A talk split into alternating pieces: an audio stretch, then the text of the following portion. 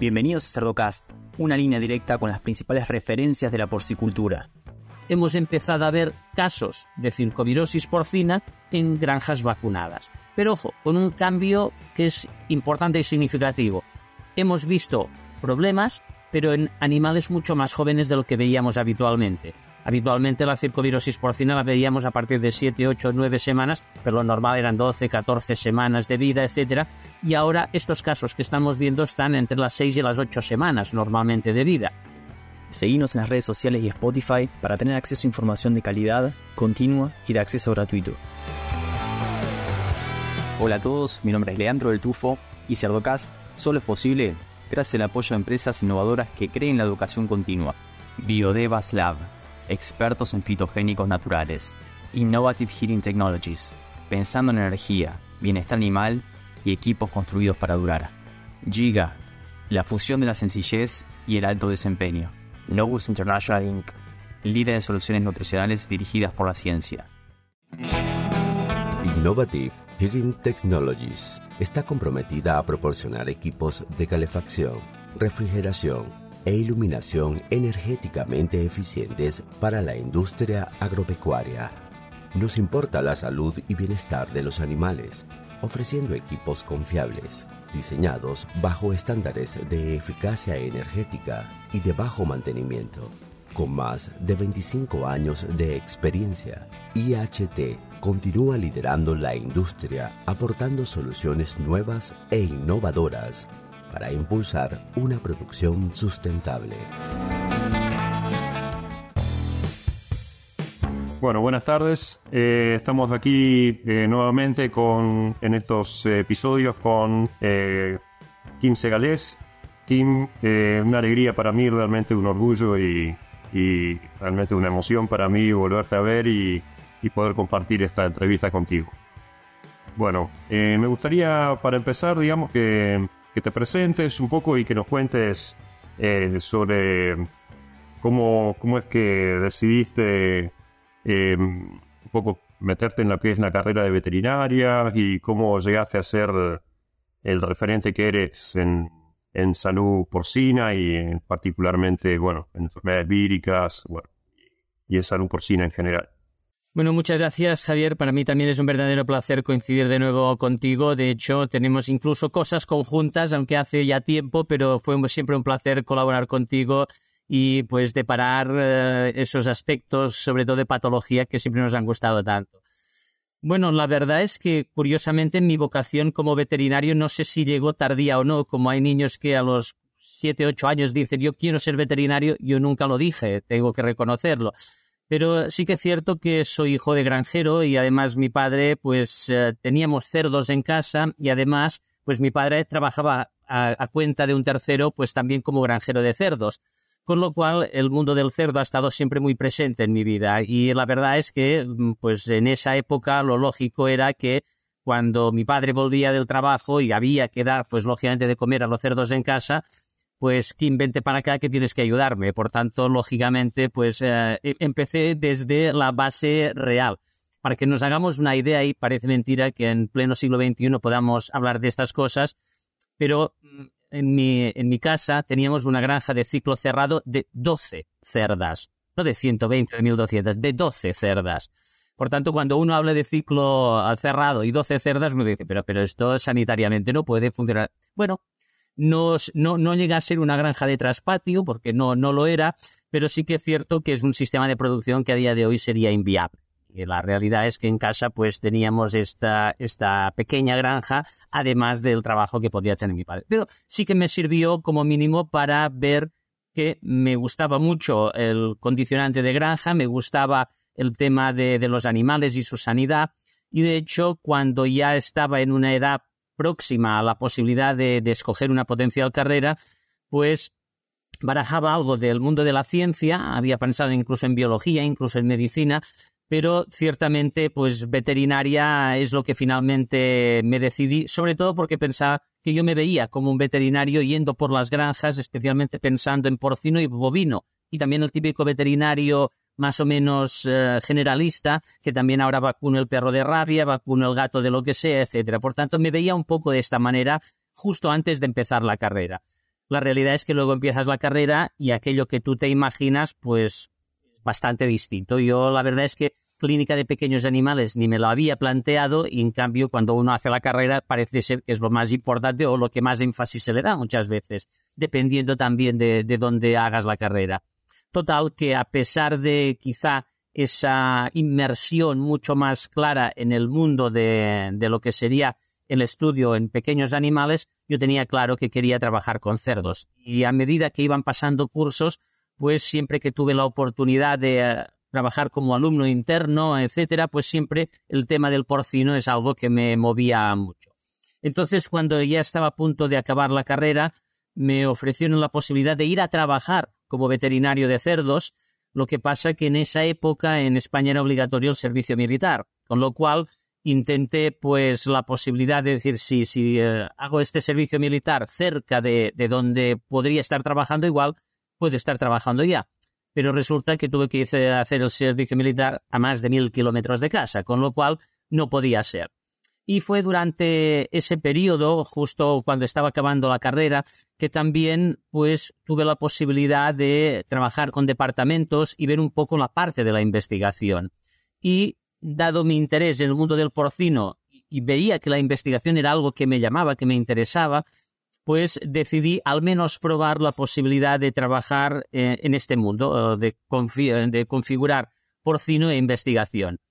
Pero como siempre pasan, las, las derivadas de la vida son muy complejas. Y lo que sucedió es que yo estaba en una unidad, en un departamento donde básicamente se trabajaba con patología clínica, por tanto el porcino no era la especie estrella ni mucho menos, pero para esa época vino el doctor Carlos Pijoan, en ese momento de la Universidad de Minnesota, a dar unas charlas. Y de hecho estuvo un año de sabático en nuestra universidad, en la Autónoma de Barcelona, y me impresionó su charla, me impresionó mucho, me gustó mucho. Además, nos hablaba de una enfermedad misteriosa nueva que se llamaba Pierce para ese momento, estoy hablando del año, pues, ni más ni menos, estoy hablando del año 92, 91, etcétera.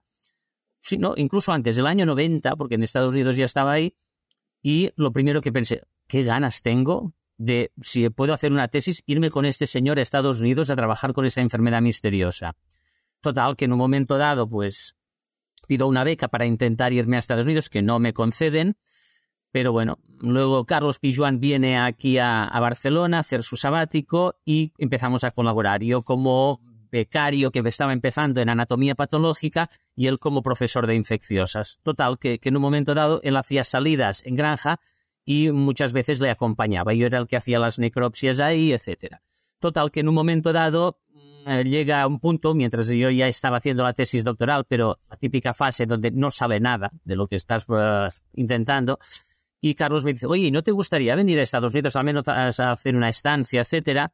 Dijo, hombre, Carlos, claro que me gustaría, me gustaría mucho. ¿Por qué no te vienes? Y me fui tres meses ahí, tres meses a la Universidad de Minnesota, eso era el año 93. Y una vez estaba ahí, pues me surgió la posibilidad de hacer una estancia mucho más larga, con lo cual acabé 15 meses en la Universidad de Minnesota, a pesar de que defendí mi tesis finalmente aquí, aquí en Barcelona.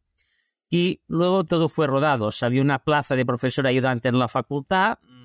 La persona que me propuso que me presentara, yo le dije, vale, no tengo ningún problema, pero es para trabajar en cerdos, si no ya ni la quiero, vamos, en ese sentido. Y este profesor, Mariano Domingo, me dijo, sí, sí, Kim, la idea es que podamos enfatizar el tema de trabajar en cerdos, de investigar en cerdos. Total, que gané esa plaza de profesor ayudante, eso era el año 96, justo defendida la tesis, y desde entonces en esta universidad estoy. Han cambiado mucho las cosas desde entonces también porque han aparecido nuevas enfermedades, nos metimos a investigar en estas nuevas enfermedades, se creó el CRESA, el Centro de Investigación en Sanidad Animal, al cual estoy adscrito desde el año 2000, y yo creo que al fin y al cabo es un esfuerzo conjunto de mucha gente que te lleva a, pues, a trabajar en unos ámbitos, como fue la circovirosis porcina en el momento que, que salió. De hecho, trabajamos con circovirus porcino tipo 2 desde el año 97, entonces ya ya hemos hecho el 25 aniversario, quiere decir que soy un señor mayor ya probablemente, pero bueno, aparte de esa, de esa situación, pues lógicamente a colación hemos trabajado en temas de diagnóstico, hemos trabajado en otras enfermedades y al fin y al cabo, pues eh, la patología porcina, las enfermedades porcinas han sido pues probablemente el eje de lo que sería mi carrera profesional. Pero como todo tiene sus cambios a veces en la vida, pues eh, llegué en el año 2012 a la dirección del CRESA, es decir, fui director de CRESA durante cinco años de, este centro de investigación y una llamada de estas tontas que uno dice, oiga, ¿pueden hacer en su institución un estudio con dromedarios? Lo primero que dice, con dromedarios, ¿pero qué me está hablando este ser humano? Pero bueno, no pasa nada, voy a preguntar pues, al gestor de biocontención porque en ese momento nos ofrecían la posibilidad de hacer un estudio con MERS coronavirus, que es un pariente muy cercano del SARS coronavirus 2, el causante de la pandemia de COVID-19. Total, que hicimos este estudio con dromedarios y desde esa época, desde 2014-2015, trabajamos también con MERS coronavirus. Mi core business continuaba siendo el porcino, pero también trabajando un poco ya en coronavirus zoonóticos. Total, que al llegar la pandemia en 2020, pues definitivamente el salto de MERS coronavirus, SARS coronavirus 2, era casi casi una línea lógica de continuidad. Además, pasar de trabajar con llamas, alpacas y dromedarios a pasar a trabajar con ratones y hámsters también era más fácil de alguna manera. Y por tanto llevo ahora también tres años que además de lo que hacemos con porcino, también trabajando bastante extensivamente con coronavirus zoonóticos.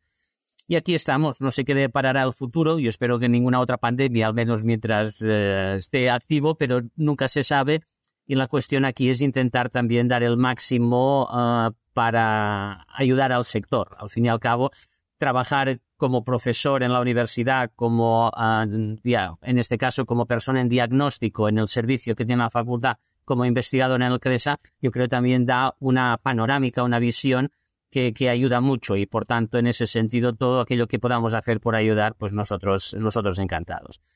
Una historia realmente inspiradora, digamos, para para todos nosotros. Kim, y ya que nombraste a Cresa, eh, ¿cómo, ¿cuáles son los principales ejes actualmente de trabajo? Algo ya dijiste, digamos, eh, pero ¿cómo, en qué están enfocados actualmente, digamos? Sí, mira, simplemente hacerte un pequeño resumen histórico porque la gente entenderá por qué se creó CRESA, por qué se creó un centro de, investigación en sanidad animal y por qué este centro eh, tiene también una parte de laboratorio y animalario en BSL3, es decir, en bioseguridad de nivel 3. Básicamente, eh, en España tuvimos unos graves problemas con peste porcina clásica en el año 97-98.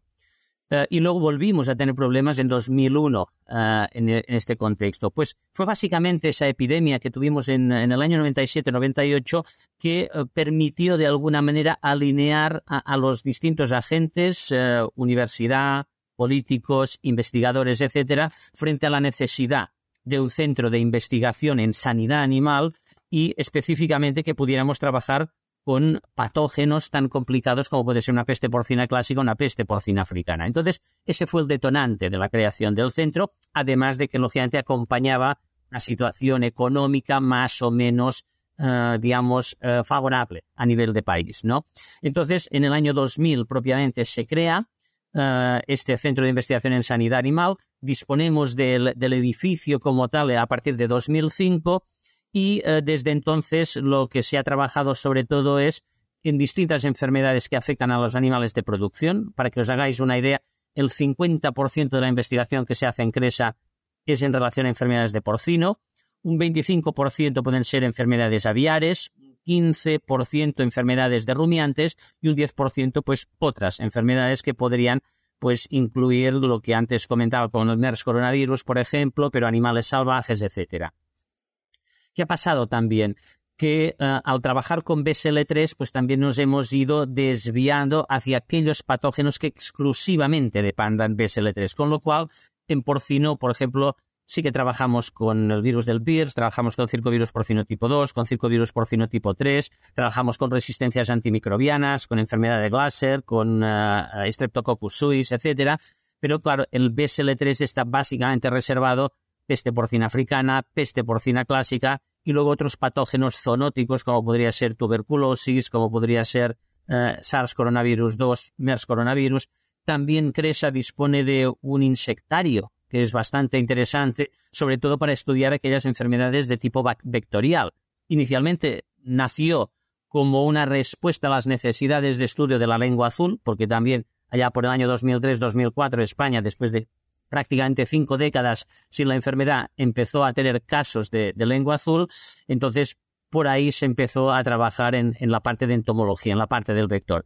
y desde entonces también ha habido una derivada hacia la salud pública porque además de lengua azul pues se ha ido trabajando pues para que os hagáis una idea con virus de chikungunya, con virus dengue, con virus zika eh, y también con otros virus de, interés animal. Por tanto, bueno, es un centro básicamente orientado a lo que sería eh, pues animales de producción, pero cada vez más tenemos esa parte derivada hacia la salud pública, seguridad alimentaria, etc. Qué bueno. Y, en, lo que es eh, los desafíos, digamos, en lo que particularmente en lo que es circovirus, digamos, ¿qué es lo que estás viendo, digamos, de problemáticas eh, emergentes, digamos. Por suerte las vacunas han sido altamente efectivas en, hasta, hasta, hasta ahora, digamos, pero bueno, siempre tenemos por ahí algún temor, ¿no? Bueno, de, hecho, efectivamente, como bien dices, eh, circovirus porcino 2, al fin y al cabo, es un virus que es muy bien conocido. Ojo, es curioso, pero la patogenia específica aún tiene muchos claroscuros, porque muchas veces, como pasa en la vida, cuando tienes una solución, a veces tienes la solución sin tener la respuesta de los mecanismos finos de cómo funciona algo. Y pasó un poco con circovirus porcino tipo 2, ¿no? Con lo cual, a partir del año 2006-2007 se dispuso de unas vacunas que resultaron extremadamente eficaces, probablemente uno de los mejores éxitos, eh, yo diría, sanitarios de los últimos 40 o 50 años, por tanto, en ese sentido, eh, sin duda ha sido un gran avance a pesar de que aún tengamos lagunas en el conocimiento de esta infección, pero también a su vez lo que causó es la falta de recursos económicos para trabajar con cosas más de investigación básica o con temas de investigación básica que hubieran sido interesantes, ¿no? Pero, lógicamente, ¿qué es lo que sucede? Cuando una vacuna se empieza a utilizar de forma sistemática, que es lo que pasó con circovirus porcino tipo 2, de hecho, en España casi sería difícil encontrar una granja que no vacune frente a este virus, y esto sería bastante replicable a nivel mundial, pues claro, eh, al principio solo se aplicaba ahí donde había un diagnóstico fehaciente de circovirosis porcina y funcionaban fabulosamente bien estas vacunas. A medida que lo vas aplicando al 100%, ha habido una época donde efectivamente hubo una mejora sustancial de los parámetros productivos en, prácticamente todas las granjas donde se, aplicaba, donde se aplicaba, pero también es verdad que vacunando y vacunando masivamente también cambiamos la epidemiología del virus. Y esto sí que es algo que hemos visto de una forma más o menos clara, porque vacunando al lechón, básicamente lo que provocas es una disminución de la presión de infección muy marcada, hasta el punto de que puedes generar lechones, en este caso cerdos de matadero, que son incluso seronegativos. Claro, si estos animales van a representar reposición para granjas, eso quiere decir que la reposición podría entrar negativa. Y eso es como echar leña al fuego en una granja donde el virus continúa estando, porque es un virus ubicuo realmente. Con lo cual, a partir de ahí se han generado situaciones que quizás cuando había esa presión de infección tan brutal y no había vacunas, difícilmente pasaba, porque casi todas las cerdas tenían unos niveles serológicos, una inmunidad de piara muy, muy, muy clara y elevada, y ahora no es el caso, o al menos en estos últimos años no es el caso. Con lo cual, hemos empezado a ver casos de circovirosis porcina en granjas vacunadas. Pero ojo, con un cambio que es importante y significativo. Hemos visto problemas, pero en animales mucho más jóvenes de lo que veíamos habitualmente. Habitualmente la circovirosis porcina la veíamos a partir de 7, 8, 9 semanas, pero lo normal eran 12, 14 semanas de vida, etc. Y ahora estos casos que estamos viendo están entre las 6 y las 8 semanas normalmente de vida. ¿Por qué? Porque normalmente eh, lo que estaba comentando antes del cambio de epidemiología hace que la posibilidad de infecciones tempranas, infecciones intrauterinas, sea algo real y presente. Y claro, si estoy vacunando en el mismo momento que me infecto, pues muchas veces el virus acaba ganando a la vacunación, al menos en un porcentaje de animales. ¿Qué es lo que sucede? Que estos casos que vemos diagnosticados de circovirosis porcina a pesar de la vacunación no tienen nada que ver con los de hace 15, 20 años, donde veíamos mortalidades del 15, 20, 30, 40%. Esto no lo vemos pero sí puede representar a veces un 6, 7, 8, 9% de bajas, que no deja de ser un problema grave teniendo en cuenta que tenemos unas muy buenas herramientas. Pero ojo, eh, tener una buena herramienta también hay que tener la suficiente capacidad de buscar el momento idóneo de vacunación o el colectivo al cual vacunar para intentar evitar estos problemas. Y en esto, cuando ocurre esa infección intrauterina, eh, ¿genera algún tipo de inmunotolerante o cómo, eh, cómo se comporta ese animal infectado e, esta es una de las cuestiones que en el fondo no lo sabemos o no tenemos unos datos suficientemente sólidos como para poder, sin dudar, dar una respuesta. Sabemos que las infecciones intrauterinas no son infrecuentes, son granja dependiente, hay granjas donde son mucho más eh, frecuentes que otras. Tampoco sabemos el impacto que tiene, es decir, un animal que se ha infectado intrauterinamente va a tener un problema posteriori. Bueno, la realidad es que encontrar cerdas que son absolutamente seronegativas también es difícil. Otra cosa es los niveles de inmunidad relativamente bajos. No es lo mismo que te infectes a mitad de gestación que a finales de gestación, porque a finales de gestación tienes un feto que es inmunocompetente. Evidencia de inmunotolerancia, es decir, infección previa a esa inmunocompetencia fetal y, por tanto, generación de animales persistentemente infectados, eso no lo hemos visto nunca. Es decir, cuando se nos ha infectado un animal, este genera una respuesta inmunitaria. Y si se ha infectado intrauterinamente previa inmunocompetencia fetal, normalmente ese feto tiende o bien a morir eh, o, mm, si estamos hablando en fases embrionarias, incluso a la reabsorción embrionaria. Por tanto, inmunotolerancia es un fenómeno que como mínimo no tenemos una evidencia clara que se pueda dar. También es interesante ver que cuando se nos infecta un, lechón o un feto, perdón, eh, pues lógicamente como hay inmunocompetencia, es un animal que ya me va a nacer con anticuerpos incluso precalostrales. Por tanto, en ese sentido, es un animal que quizás, quizás esté ya protegido de alguna por su propia generación de inmunidad. Quizá más problemático sea el que nace, mm, en este caso, pues no infectado, con unos niveles de toma de calostro normales, pero a partir de cerdas con bajos niveles de anticuerpos, de manera que quizás a las dos, tres semanas ese animal es negativo. Pero si tú convives con animales que ya son, están infectados, pues la posibilidad de que me infecte sin presencia de inmunidad puede estar ahí. Si eso sucede y además tenemos los típicos factores de riesgo que puedan llegar a generar una circovirosis porcina, infecciones concomitantes, temas relacionados con manejo, nutrición, etcétera, pues es cuando tú puedes ver el cuadro clínico. Seguro que también hay muchas granjas donde no hay esos factores desencadenantes y quizás estamos en el mismo escenario, pero no vemos nada clínicamente. O quizá esos cerdos no crecen lo que podrían llegar a crecer gracias a estas vacunas tan eficaces, pero no lo sabemos. Y como tampoco lo miramos qué impacto puede tener, pues estamos tranquilos porque no vemos cuadro clínico. Entonces, estos casos que vemos en granja, normalmente 6, 7, 8, 9 semanas de vida, suele ser esta situación. Animales que se han infectado cuando ya han perdido inmunidad calostral y entonces es, la, digamos, la, la carrera entre el virus y la vacuna y en ese sentido el virus suele llegar antes. Y con esos factores de riesgo es cuando vemos enfermedad en un porcentaje de animales. En este sentido, Kim, eh, el, la importancia de, la, de un plan de vacunación eh, del, de plantel reproductor, eh, ¿cómo lo ves, digamos? Bueno, hace aproximadamente 10 o 12 años yo dije que me imaginaba la producción porcina vacunando a madres y lechones, y, y berracos, por supuesto, es decir, a todos los colectivos. Quizá hacía una comparación que para muchos puede ser un poco extraña, pero uh, yo me imagino una situación relativamente similar a la pseudorrabia, Ujeski. ¿Por, ¿Por, qué? Básicamente porque eh, cuando hablamos de, infección con un virus sistémico, como puede ser PCV2, que puede infectar a cualquier edad, lo que interesa siempre es cortar lo que es la cadena de infección. Es decir, en la cadena de infección participan todos, todos los elementos que hay en la granja.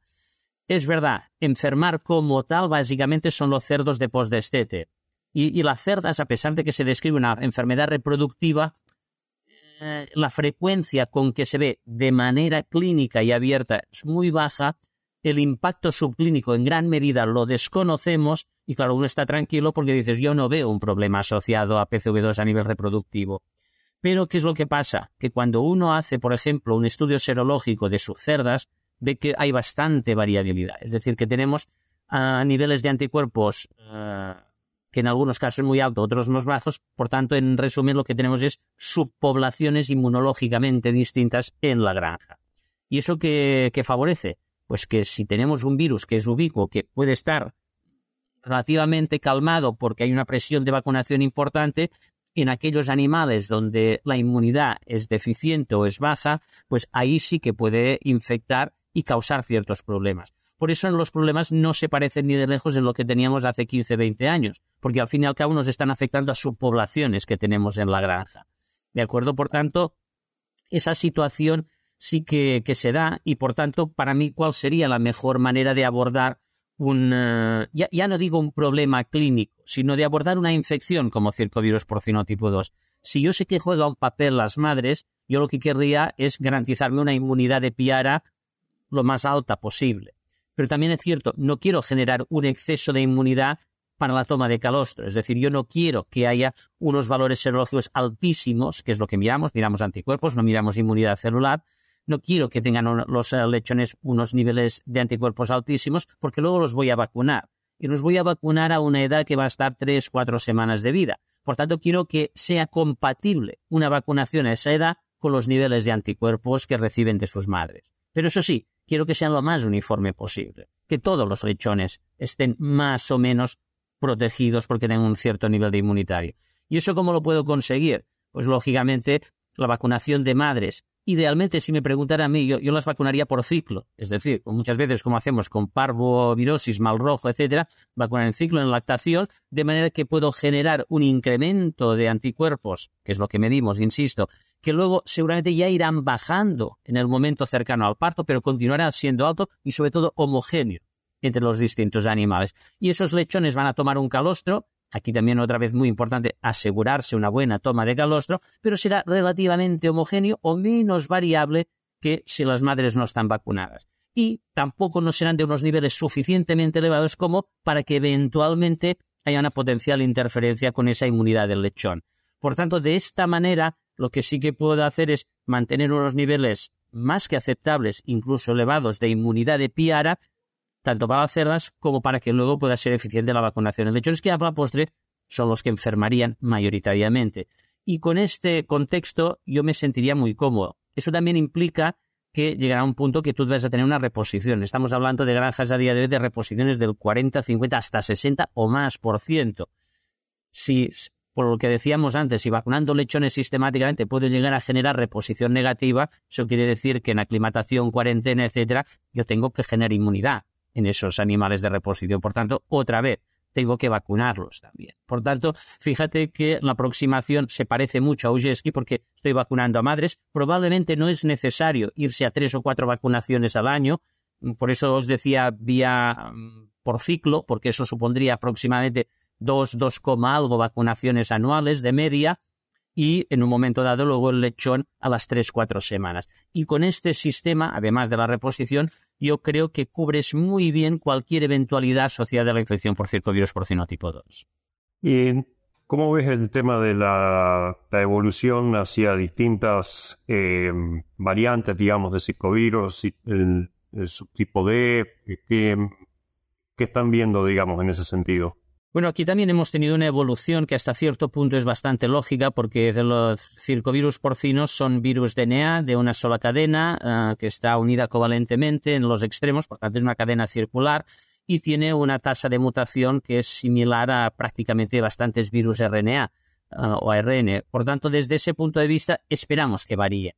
Lo que sí es cierto es que la mayor parte de mutaciones que se generan son sinónimas. Eso quiere decir que, al fin y al cabo, el aminoácido que genera pues, el triplete de nucleótidos o de base nitrógeno acaba siendo el mismo. Por tanto, tampoco hay muchos cambios en lo que es la proteína o las proteínas del virus. Por tanto, a efectos prácticos, está claro que el genotipado eh, nos permite estudiar muy bien la evolución del virus y, sobre todo, nos permite de alguna manera hacer estudios epidemiológicos precisos, porque de alguna manera podemos trazar cómo se mueve el virus eh, a nivel incluso mundial, podríamos decir, o dentro de una granja o entre granjas, en una pirámide, etcétera. Por tanto, esta subclasificación que va más allá de simplemente PCV2 a, los genotipos tiene todo el sentido del mundo a nivel epidemiológico, pero también es verdad que eh, a día de hoy no tenemos ninguna evidencia que nos indique que esos genotipos impliquen una diferenciación inmunogénica significativa. ¿Qué quiero decir con eso? Que si tuviera que hablar de genotipos y serotipos, te podría decir, PCV2 a día de hoy se habían reconocido nueve genotipos distintos, porque hay unos parámetros de clasificación de genotipos muy concretos y por tanto te diferencia a una determinada escala filogenética. Pero desde un punto de vista de serotipo, es decir, desde el punto de vista de antigenicidad, a pesar de que hay algunas diferencias que podrían ser monoclonales, si me permites la expresión, estas son suficientemente pocas como para que una respuesta policlonal no sea capaz de proteger cruzadamente con el resto de genotipos. Por tanto, y ese es un poco el secreto de por qué vacunas mayoritariamente basadas en genotipo A son capaces de proteger frente al genotipo B o genotipo D. Otra cuestión que es también aquí importante probablemente, pero protege de la misma manera el A frente al B y al D que no, por ejemplo, una vacuna basada en D frente al propio D. Bueno, aquí hay muchas cuestiones a, a comentar porque el problema es cuando tú tienes un producto muy eficaz, demostrar que otro es incluso más eficaz desde un punto de vista de demostración con un estudio clínico es extremadamente difícil. Porque claro, uno puede hacer números, mira, es que numéricamente hay un poco más de ganancia de peso diario o hay mayor nivel de anticuerpos. Puede ser, siempre hay diferencias cuando vas a mirar eso. Pero si estas no son significativas, la pregunta es, ¿me vale la pena cambiar y ahora hablando como si fuera una empresa que fabrique vacunas, voy toda la parafernalia que me supone cambiar de genotipo presente en la vacuna o incluso incluir varios genotipos, ¿por qué no? Porque seguramente la cobertura epitópica sería superior y por tanto el grado de protección debería ser a priori superior. Pero lo que no sé es si significativamente superior a lo que ya existe. Me explico, por tanto, no deja de ser una cosa complicada. Y el, el tema de la, de la viremia, digamos, como, como factor, digamos, de relacionable a, desempeño o no, y bueno, un poco. Yo a veces me preguntaba, ¿vale la pena tener una vacuna que me suprima la viremia, digamos? Porque de alguna manera estoy presionando al virus a, evolucionar. Eh, porque el que, el que logre saltar esa barrera al final va a, va a ser posiblemente distinto, digamos seguramente. Y, en cambio una vacuna que sea un poco más, entre, no sé si de llamarlo amigable, pero eh, una vacuna que por ahí permita un poco más de, que el virus eh, pueda, pueda, pueda hacer su ciclo, digamos, eh, y que igualmente sea efectiva, tal vez me permite no presionar tanto la evolución, digamos. No sé si... ¿Qué, qué opinas de eso, digamos? ¿O qué opinas del de la, de la, del argumento técnico de que las vacunas que, que, controlan mejor la viremia por ahí son más efectivas. A ver, si, si estuviéramos en un mundo ideal, yo siempre querría una vacuna esterilizante. Yo no quiero que se me replique ningún virus, ninguna bacteria, ningún... No, no. La vacuna que me proteja al 100%. Que es muchas veces lo que uno espera con peste porcina africana o peste porcina clásica. Pero eso, lamentablemente, y siento ser un poco digamos, poco amigable de decir, esto no existe. Y probablemente no va a existir.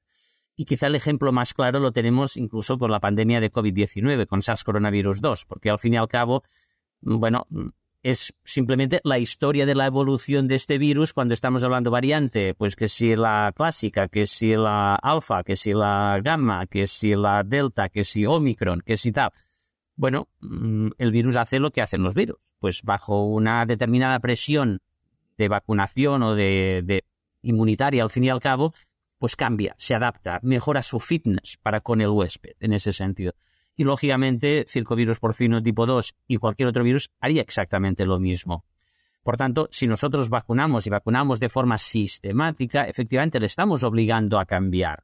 Lo que pasa que no sé si hemos tenido suerte o no, pero los cambios que ha hecho hasta el día de hoy continúan siendo preventibles desde el punto de vista clínico con las vacunas existentes, incluso con las vacunas iniciales que se registraron.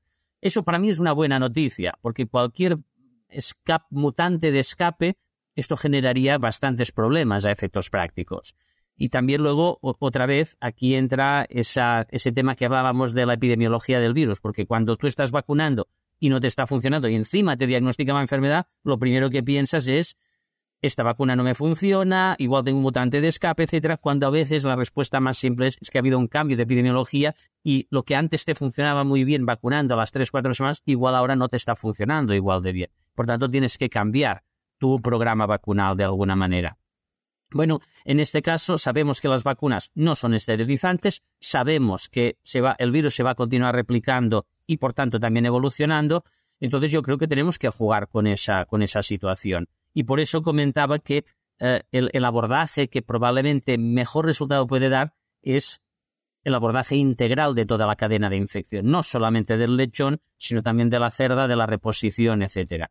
Porque al fin y al cabo, a ver, no podemos decir que no saldrán en un futuro potenciales mutantes de escape. Es más, eh, estudios más o menos recientes, lo que pasa es que están poco contrastados, hablan que PCV2D es algo más virulento que el B y el A, siempre y cuando se combine con otros patógenos. Si está solo, pues parece que más o menos da lo mismo.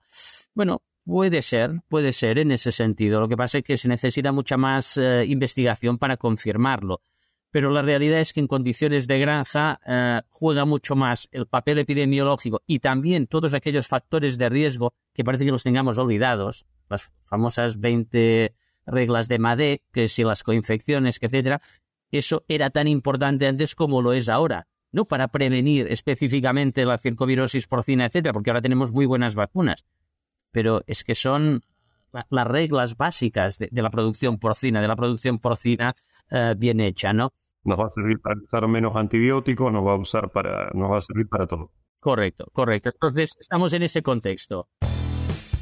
Cerdocast solo es posible gracias al apoyo de empresas innovadoras que creen la educación continua. Provimi, Cargill, 35 años de experiencia en nutrición animal. Drown Nutrition, líder global en nutrición animal. SUNY, brindando soluciones biotecnológicas con valor agregado.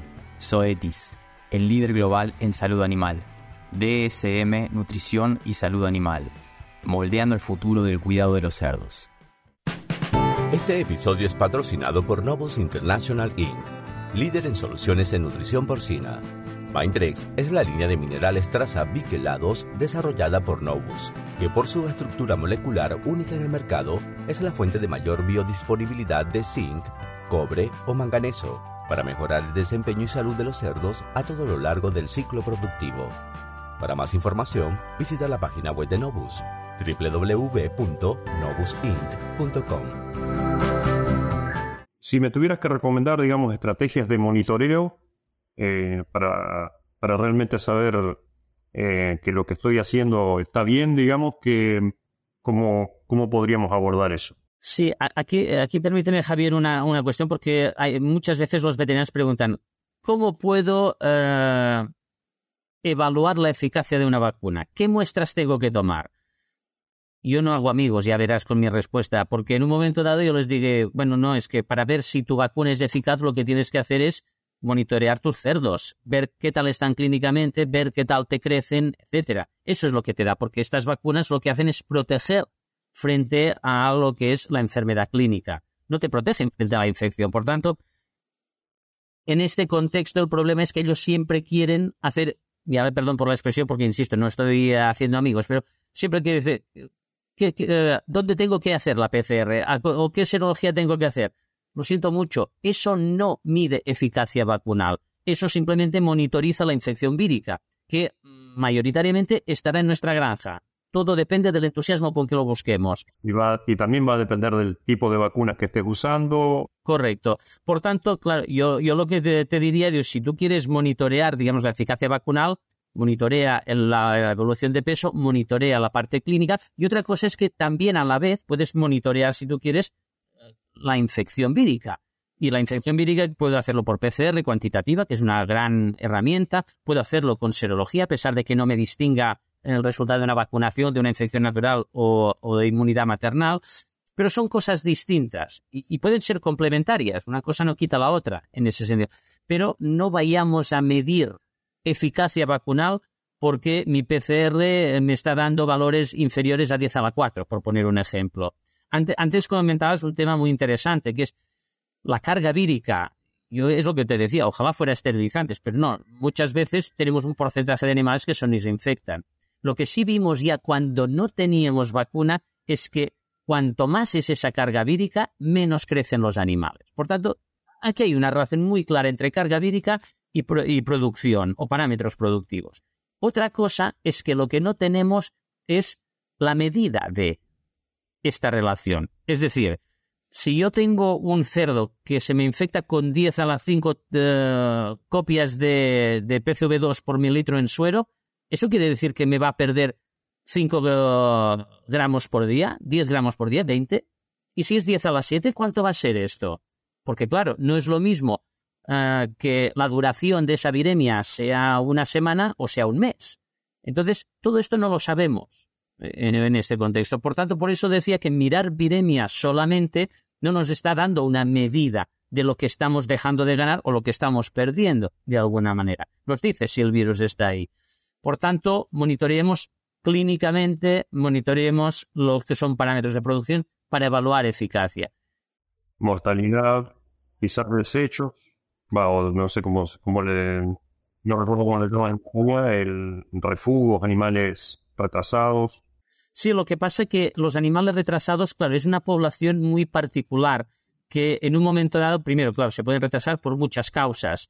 Eh, segundo, puede ser que incluso en granjas que funcionen muy bien, pero tenga una cantidad de animales retrasados que algunos de ellos sean circovirosis porcina, realmente, a pesar de la vacunación. ¿Por qué? Porque quizá en el momento que se han vacunado esos animales concretamente, igual tenían unos valores serológicos estratosféricos altísimos, ha habido una interferencia, o bien todo lo contrario si tú vas a una granja y se vacuna, pues hay grandes profesionales de la vacunación, pero se vacunan muchos miles de animales al día, por tanto que haya algunos que se nos escapen, pues que puede pasar perfectamente. Ya no hablo cuando, por ejemplo, se utilizan vacunas de tipo intradérmico.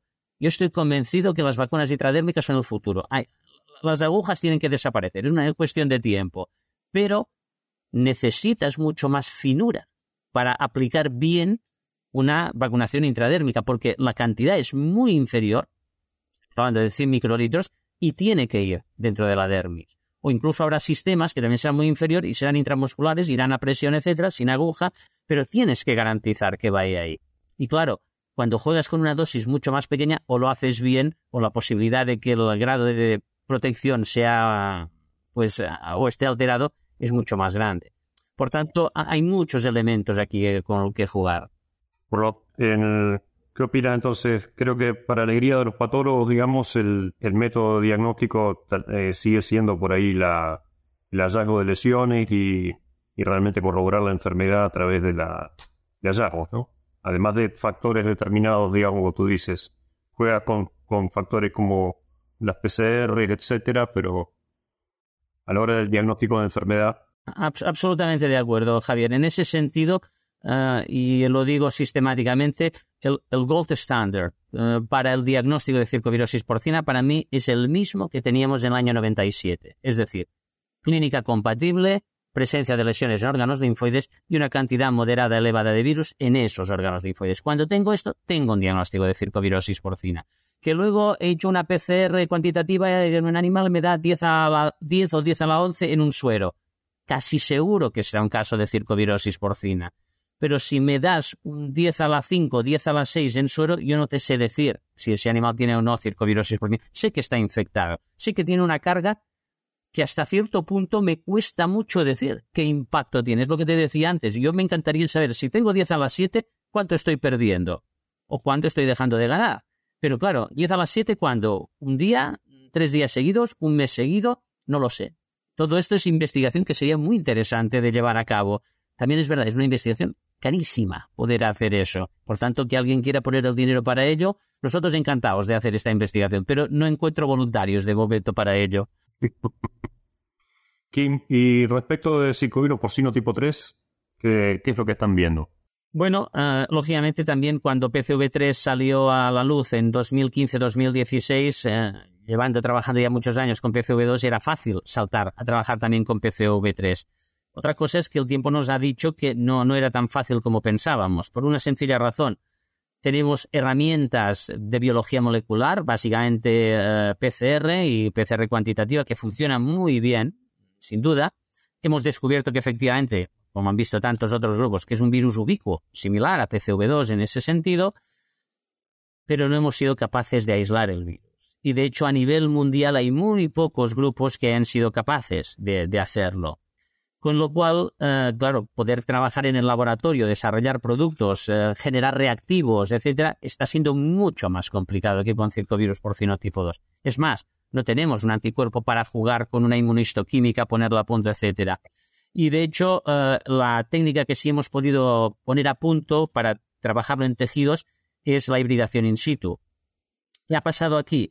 Que una vez visto lo los casos de infección por PCV3, pues también hay casos donde hay cargas víricas elevadísimas, también medidas por eh, PCR cuantitativa, otras que son muy bajas, y lo que hemos visto es que hay una correlación con estas cargas altas y una serie de lesiones, que son lesiones distintas a PCV2, que son básicamente arteritis y periarteritis sistémica. Y eso lo hemos visto tanto en fetos como en animales incluso postnatal y postdestete. Con lo cual, también dentro de nuestro grupo hicimos una propuesta diagnóstica donde la enfermedad asociada a PCB3 se asociaría primero a una clínica, y la clínica que hemos visto más frecuentemente han sido abortos o problemas reproductivos a término, por tanto animales nacidos débiles, mortinatos, etcétera, también hemos visto incluso eh, en el postdestete animales con desmedro, pero un desmedro que curiosamente hacías una necropsia y macroscópicamente no veías casi nada, cosa que no era el caso con, la circovirosis porcina por PCV2. Entonces, cuando hemos ido al microscopio hemos visto estas lesiones que afectan a, a nivel vascular sobre todo. Y cuando vamos a la hibridación in situ empezamos a ver cantidades moderadas elevadas de PCV3 en esas mismas lesiones. Pues bien, cuando tienes esos tres conceptos, es decir, una clínica, unas lesiones y la presencia de un agente, es cuando ahí le damos un valor a PCV3. De hecho, hay un estudio que para mí es de los más eh, interesantes que se han hecho con PCV3, ya del 2019, por el grupo de Iowa State University, donde en la, en la discusión del artículo lo decían claramente. Cuando uno tiene un agente ubicuo, que se encuentra mayoritariamente ahí donde lo busques, no puedes basar tu diagnóstico simplemente en la detección del mismo. Necesitas otros criterios. Y en este caso yo pienso que eh, mimetizar hasta cierto punto los criterios que hemos utilizado para PCV2 es útil. Y desde entonces hemos ido trabajando y diagnosticando casos de infección por PCV3, pero eso sí, la gran diferencia con PCV2 es que hemos visto estos casos y estamos viendo casos, pero su frecuencia es aparentemente relativamente baja. Ojo también con esto, porque cuando digo relativamente baja, también se basa en los casos que recibimos. Imagínate por un momento que los casos son más esporádicos, pues no dos abortos en una granja, en primerizas, etcétera, pues muchas veces ya no envío nada para hacer diagnóstico. Otra cosa es que tenga una tormenta de, abortos o una enfermedad reproductiva significativa, que luego sí que hago todos los esfuerzos diagnósticos que, que convengan. Luego también otra cosa, no es inhabitual tener PIRS o tener eh, leptospirosis o tener otras. si encuentras estos otros patógenos, a veces ya me olvido de cualquier otro. Entonces, tampoco sabemos cuál es el impacto que pueda tener PCV3 en coinfección con otros pacientes. Por tanto, para mí PCV3 eh, definitivamente lo pondría en la lista de diagnóstico diferencial de enfermedad reproductiva, especialmente a finales de gestación, pero con la salvedad de que no puedo mirar solo PCV3, tengo que hacer un diagnóstico diferencial amplio y, descartarlo. También aquí se genera otro pequeño problema. Imagínate que confirmo que efectivamente PCV3 está involucrado y da problemas graves o de problemas que me permiten ese diagnóstico. Claro, como granjero la pregunta es, ¿qué hago ahora? Pues bueno, tienes un problema porque dices, hombre, producto no lo tenemos. También la típica pregunta, ¿las vacunas frente a PCV2 protegen frente a PCV3? Siempre hago la broma. PCV2 se parece a PCV3 lo que un huevo o una castaña. Por tanto, no. No vamos a tener protección cruzada entre estos dos virus. Con lo cual, eh, habrá que buscar otras opciones.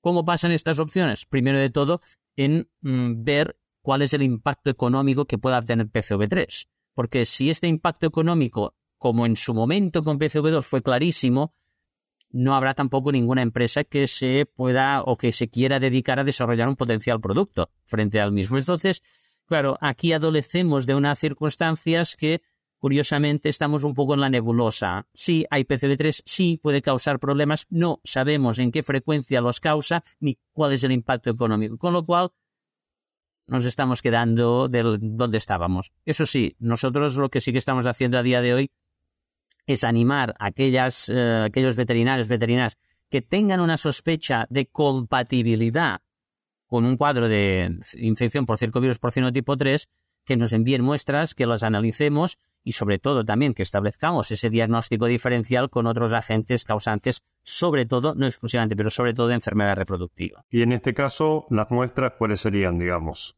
Mira, como eh, la lesión eh, primordial es en, eh, sobre todo en, vasos, vasos sanguíneos y por tanto arterias y arteriolas, la mejor muestra que hemos encontrado a día de hoy, sin lugar a duda, es el mesenterio. Porque el mesenterio es un órgano extremadamente vascularizado. Todos son vasos prácticamente el mesenterio. Entonces, si hay este problema sistémico, porque es una enfermedad sistémica al fin y al cabo, el mesenterio es un muy buen marcador. Pero también es cierto que el riñón es una buena muestra, el corazón es una buena muestra, incluso el encéfalo es una buena muestra, el bazo es otra buena muestra también con todas las arteriolas, etcétera. Por tanto, hay muchos órganos, pero si tuviéramos que escoger uno, yo te diría seguramente el, eh, en este caso, pues ni más ni menos que en este caso el mesenterio sería el, el, órgano diana, simplemente porque concentra muchos vasos y si hay una lesión en vasos seguramente la vamos a detectar ahí de forma práctica, digamos, hacia el practitioner, digamos, o para el veterinario que esté a campo, eh, tendría que mandarte fetos, digamos, para estudio. ¿Placenta tiene sentido? Bueno, de momento tenemos muy pocos datos eh, de lo que es placenta. Hay un estudio que, se, que indica que efectivamente el virus se puede encontrar en placenta, pero tampoco hay una, una o, una evidencia de lesión muy característica de esa placenta. Entonces, bueno, la placenta puede ser que tenga también arteritis o periarteritis, por tanto esa sería una posibilidad, pero directamente nos iríamos al, feto. El feto es probablemente la mejor muestra. Es más, si nos tienen que enviar algo, mejor envía el feto entero, envía el cerdo entero y así puedes establecer los diagnósticos diferenciales acorde. Bueno, Kim, ha sido la verdad una charla muy interesante. Y como prevención, eh, que eh, al no tener un inmunógeno, no tener una vacuna, no conocer exactamente qué es lo que está pasando, ¿qué, ¿qué, podríamos hacer, digamos? Eh, tal vez aclimatación de cachorra, ¿qué, qué, qué, cuál podría ser el abordaje en este sentido? Sí, la verdad es que aquí las opciones eh, son mínimas porque, claro, si dices, no, mira, es que PCV3 me está causando un problema y lo hemos diagnosticado en algunos animales. Claro, alguien siempre podría pensar, ¿tiene sentido hacer feedback en un contexto que no tienes otra alternativa? Para otros patógenos ha funcionado. Lo que pasa es que el feedback tiene un plus de peligrosidad siempre porque sabes que habrá PCV3 pero no sabes qué más hay. Eh, el ejemplo quizá más claro ha sido con el tremor congénito tipo A2, que en un momento dado no había otra manera y pues hacíamos feedback. Cuando se ha descubierto que la causa era el pestivirus atípico porcino, uno piensa con la cabeza y dices, es que hacer feedback habiendo un pestivirus es lo peor que puedes hacer, porque los pestivirus sí pueden generar inmunotolerancia. Con el atípico no es una cosa que se haya demostrado clara o fehacientemente, pero los pestivirus pueden generar infecciones persistentes. Por tanto, quizá no era la mejor de las maneras, pero la práctica, la práctica es que cuando hacían feedback, normalmente el problema se paraba con tremor congénito. Por tanto, con PCV3 quizás podría ser una opción. No es una opción ideal, pero si no tienes otra herramienta, podría ser la opción. La única cosa que sí es importante aquí es, con el material que haces feedback, asegúrate que hay PCV3 al menos.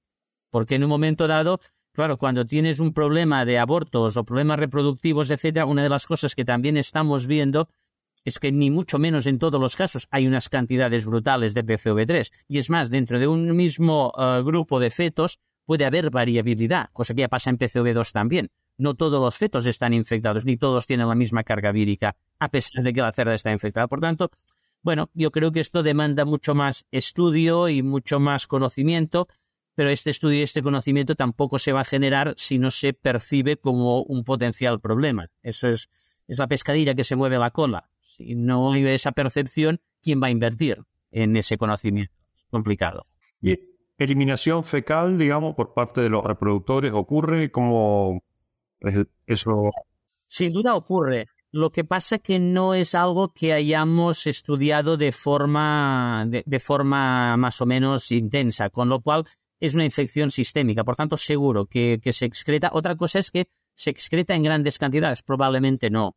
Probablemente no. Porque cuando hemos buscado, claro, ya te digo, eh, tiene este tropismo vascular muy claro pero en cambio no hemos visto una cantidad significativa ni en enterocitos ni en, eh, ni en lo que sería pared intestinal, eh, etcétera. Entonces, Digo, porque si, si uno tuviera una carga por ahí significativa a nivel fecal, uno puede decir, bueno, eh, las cerdas que están pariendo, levantamos la materia fecal y lo llevamos al, a la, a la, a la lugar de aclimatación de, de la reposición y, yo si tuviera que hacer feedback me iría directamente a los fetos. Utilizar esos fetos que me aseguro que efectivamente PCV3 está ahí, hacer un macerado de esos fetos y utilizar los mismos.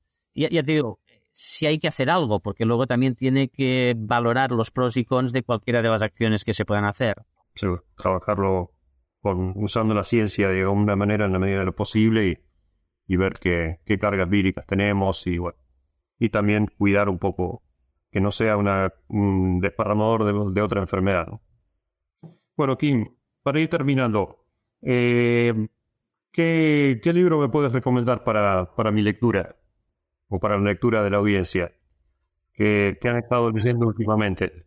Todo, depende de, de, si la lectura quiere ser profesional o quiere ser puro ocio en ese sentido. Eh, definitivamente, si fuera un tema profesional, pues, hombre, eh, lo que decía ese escritor hace mucho tiempo, yo quiero hablar de mi libro, pues recientemente eh, he participado en la edición de un libro que es Optimizing Person Health Management, entonces que ha salido este 2023, es relativamente reciente, lo hemos coeditado con el doctor Dominic Maes de, la Universidad de Ghent y hay muchos coautores que han participado y la idea era pues dar una visión pues eh, actualizada de lo que sería el manejo porcino de, enfermedades, eh, de producción, etcétera. Por tanto, yo pienso que profesionalmente puede ser un libro muy actualizado. Seguramente en dos años eh, o en un año y medio diría, pues, la nueva edición del Disease of Swine, porque seguro que volverá a salir y por tanto tendremos el, el, conocimiento técnico, especialmente en este caso de enfermedades, más actualizado, ¿no? Si tuviera que irme a la parte de ocio, yo soy muy aficionado a las novelas policíacas, tengo que reconocerlo. Por tanto, hay toda una serie de autores que eh, recientemente pues me han gustado mucho. Hay una serie de autores españoles. Dolores Redondo es una. Eh, también eh, hay otra autora que Sainz de Urturi, García Sainz de Urturi, que también ha estado publicando temas relacionados con policíaca básicamente, que están además eh, ambientadas en España, por tanto igual parece como muy local eso, pero creo que son de lectura perfectísimamente eh, internacional. Y ya te digo, yo, me lo paso muy bien con estas lecturas y al menos es olvidar un poco la parte más profesional y también disfrutar de, la, de las lecturas. A mí me encanta también la novela policial. Bueno, Kim, realmente se nos pasaron los minutos sin casi darnos cuenta. Eh, un placer para mí haber podido charlar contigo. Fue, creo que técnicamente la charla ha sumado mucho y creo que, bueno, tenemos eh, varios tips, digamos, para llevar a casa que, nos van a ayudar, bueno, a una mejor toma de muestras, por ahí una, una mejor toma de decisiones para, para poder abordar por ahí estas enfermedades. Así que, bueno, te digo de mi parte muchísimas gracias y una alegría volver a verte. Pues muchísimas gracias Javier, un placer participar. Efectivamente el tiempo pasa muy rápido y cuando uno se lo pasa bien charlando, aún pasa más rápido. Bueno, un abrazo.